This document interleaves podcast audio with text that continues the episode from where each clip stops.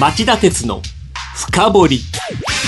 こんばんは。番組アンカー経済ジャーナリスト町田徹です。こんばんは。キャスターの津田まりなです。これまで何度となく仮想通貨問題について番組では警鐘を鳴らしてきましたがニュースによると金融庁から業務改善命令を受けた仮想通貨交換業者のうちミスターエクスチェンジと東京ゲートウェイの2社が新たに交換業から撤退を決めたようですね。そのようですね、はい、あのこれまでにすでに3社が金融庁への登録申請を取り下げておりえー、今回の、えー、2社を加えると計5社が仮想通貨交換業から撤退する。ここに来てバタバタと仮想通貨交換業から撤退する会社が増えたっていうのは金融庁の引き締めがあったからですか、ね、だよね。あのおさばきながら今年の1月下旬にコインチェックでの巨額の通貨流出が起きたので金融庁が180度方針を転換して厳格な利用者保護を求め始めたことがきっかけと言っていいでしょう。ただダメな事業者の撤退は続きそうで信頼回復は時間かかりそうだよね。そうですね。さて CM の後は気になる政治経済ニュース3本を取り上げるコーナー。今週のニューストップ3です。この番組は ANA 大和証券グループの提供でお送りします。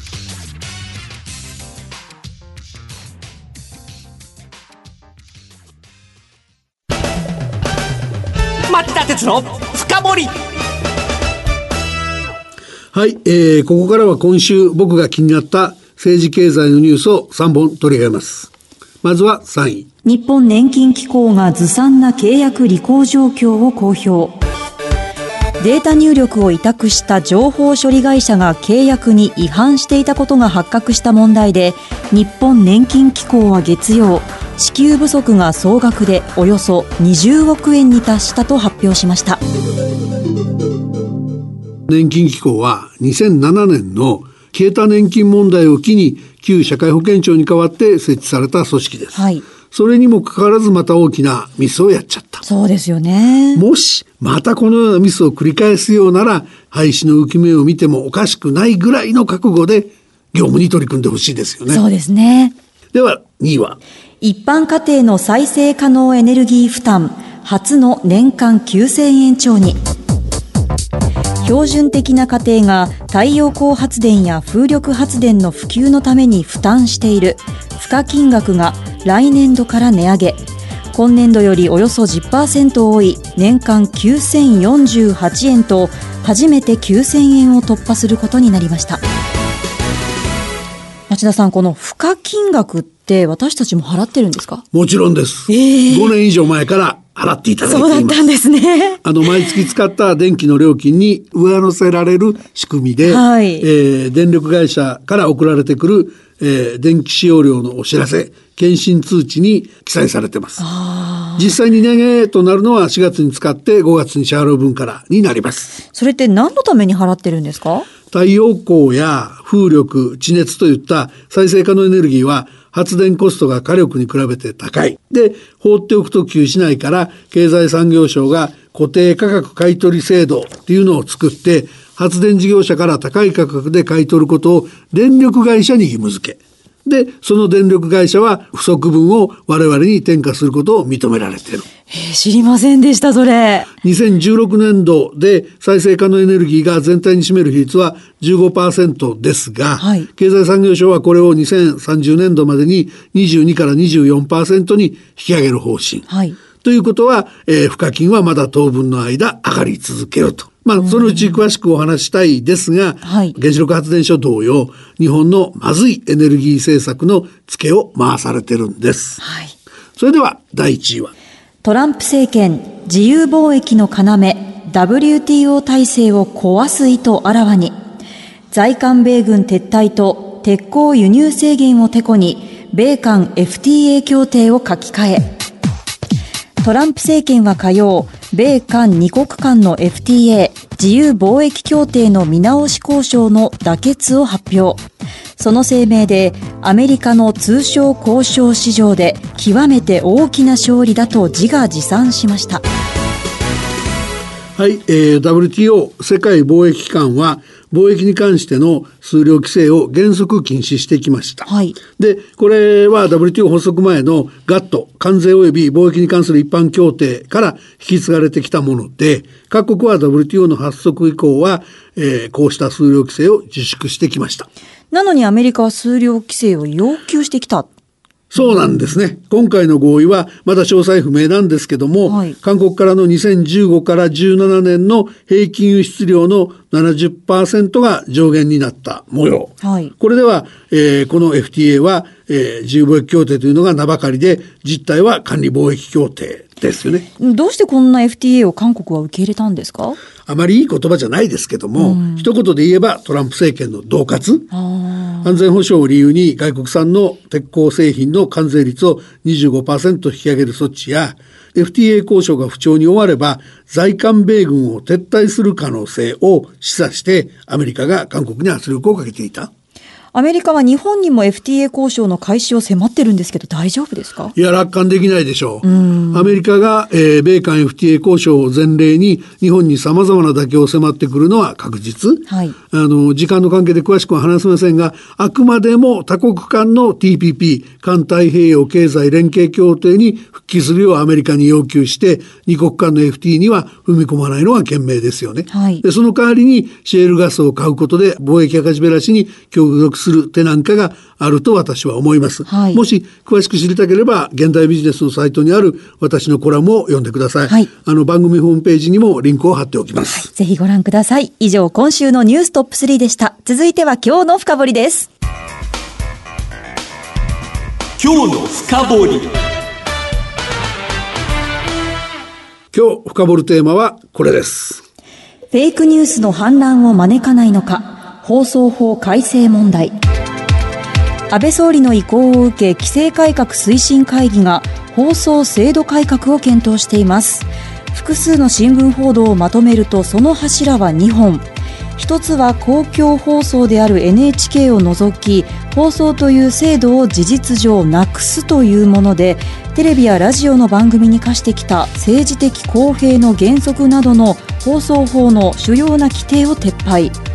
そしてもう一つは放送局の番組を作るソフト部門と放送設備を持つハード部門の分離を徹底するというものです。この2つの制度改革によって放送とインターネットの規制を一本化し放送への新規参入を促すことで経済成長につなげる狙いがあるという模様です。さあ町田さんこの問題についてどうお考えですか？あの正式発表がまだなんで報道ベースでしか言えないんですけども、はい、大きな問題を見落としていてこのままでは危険な話かなと思ってます。というと？あの2月に国会で安倍総理が答弁してるんですけども、はい、技術革新によって電波の希少性が薄れている上産業の活性化や経済成長の促進には放送とインターネットの垣根引き下げが必要だっていう議論はね一応頷ける部分はあるんですよ。はい、あの確かに政治的公平性の遵守とかそういうものは放送法で強要する話ではなくて法則が自らの判断で前面に打ち出すべき話だと僕は思うんですね。あの民間放送連盟では自ら放送基準を設けてそれにのっとって放送しているようですよね。うん、でそれが健全な姿なんですよ。はい、ただ一方でね今回の話っていうのは新聞各紙も警鐘を鳴らしてるしあの私もそう思うんだけども今回の話にその盛りかけ問題をめぐるテレビ報道などを牽制しようっていう政権側の意図とか、はい、もっと政権べったりの放送局を作りたいっていう本音が透けてるんですよね。つまりとてもそうしましょうって言えるような話じゃないと僕は思います。はい。今やラジオはラジコで聞く時代で放送とネットの垣根を引き下げるべきだという考えにはうなずけますね。うん、そうなんだけども、はい、その場合にインターネットではフェイクニュースが氾濫している問題がありますよね。はい。じゃあどうして安倍政権ってこの問題取り上げてるんですか？あのちょっと経緯見てみたいんですけどね、はいはい、今まで逆のことやっててその簡単に言うとその放送法の4条に書いてある、はい、あの公序良俗に反しない政治的公平を保つ事実を曲げない対立意見があるときはさまざまな論点を明らかにするっていうことが書かれているのを使ってねこれでその放送局の政権批判を牽制してきたんですよね。あ具体的には？あの政治的公平のルールを変更してそれまではテレビ局全体でバランスが取れてればいいって言ってたのを一つの番組の中でもバランスが必要だとした。はい、あるいはあこの時は当時の、えー、高市早苗総務大臣が放送法4条に違反した場合は電波法76条に定める総務大臣の権限として停波を、えー、命じることができると発言したりしてまして、はい、かなり過激に牽制したりしてたんですね。あ今回の安倍政権の方向性はまた違いますよね。あの、パッと見は違うんですけども、はい、放送を盾にして政権批判を封じ込めることが難しいって気づいたんだからそうなっただけで、今度はですね、はい、電波という参入障壁に守られてきた放送局に対して放送制度を事実上なくすことでネット側からの新規参入を促そうという狙いが秘められてるんだって報じてる新聞もあるし、はい、おそらくそういうことなんでしょう、ええ、実はこれには先例があってアメリカでは日本の放送法4条とよく似たフェアネス・ドクトリン公正原則っていうんですけどこれのその核になる部分を1987年に廃止してるんですよ。え。え、その結果アメリカのテレビってどうなったんですか、うん、だからアメリカもやったからいいんだろうって言うんだけどそうじゃなくてまさに津田さんが言うようにやった結果が大事でしょ？はい、でその結果を見ると放送局はセンセーショナリズムに走ったりやらせが増えた。ああるいは共和党べったりの FOX ニュースが出てきてそういうとこが放送免許を取る手助けにもなったしそういうとこが出てきた結果公正中立を、えー、標榜する放送局が減り今日のトランプ政権の誕生とかアメリカの社会的混乱の遠因になってるわけですよね。はい、このことは結構みんな知ってると思うんですよね。まあ、日本でも報道されてましたね。でそうすると話戻すと一番ね、考えなきゃいけないのは、はい、インターネットトでのフェイクニュースの反乱で、はい、これをその急成長してきたネット企業と放送局ではあの財務体質に大きな差があるから、はい、このままほっといてやると MA なんかが起きたら放送局はどんどん乗り込まれちゃって放送からもフェイクニュースが溢れ出す事態になりかねない。だからいずれは垣根なくす必要技術革新があるからそういう必要あるかもしれないけど今のままやるよりはまずフェイクニュースの問題やらなきゃいけないっていう話だと思いますね。はいわかりました以上今日の深掘りでした。町田鉄の深掘り。今日は安倍政権が狙う放送制度改革について深掘りました。あの安倍政権側の問題ばっかり言いましたけども放送局の方も自ら変わる必要がありますよね、はい、あの新しい時代にどういうふうに生き残っていくのかどういうふうに民主主義を守っていくつもりなのかそういうことをそろそろ打ち出す時期に来てるとは思います。はいわかりました。さていよいよ来週4月6日金曜夕方4時40分から町田鉄の深掘りフロントページがスタートします。当番組と合わせてぜひお聞きください。それでは番組お聞きのあなた来週も徹底的に深掘ります。それではまた来週です。さようなら。この番組は ANA 大和証券グループの提供でお送りしました。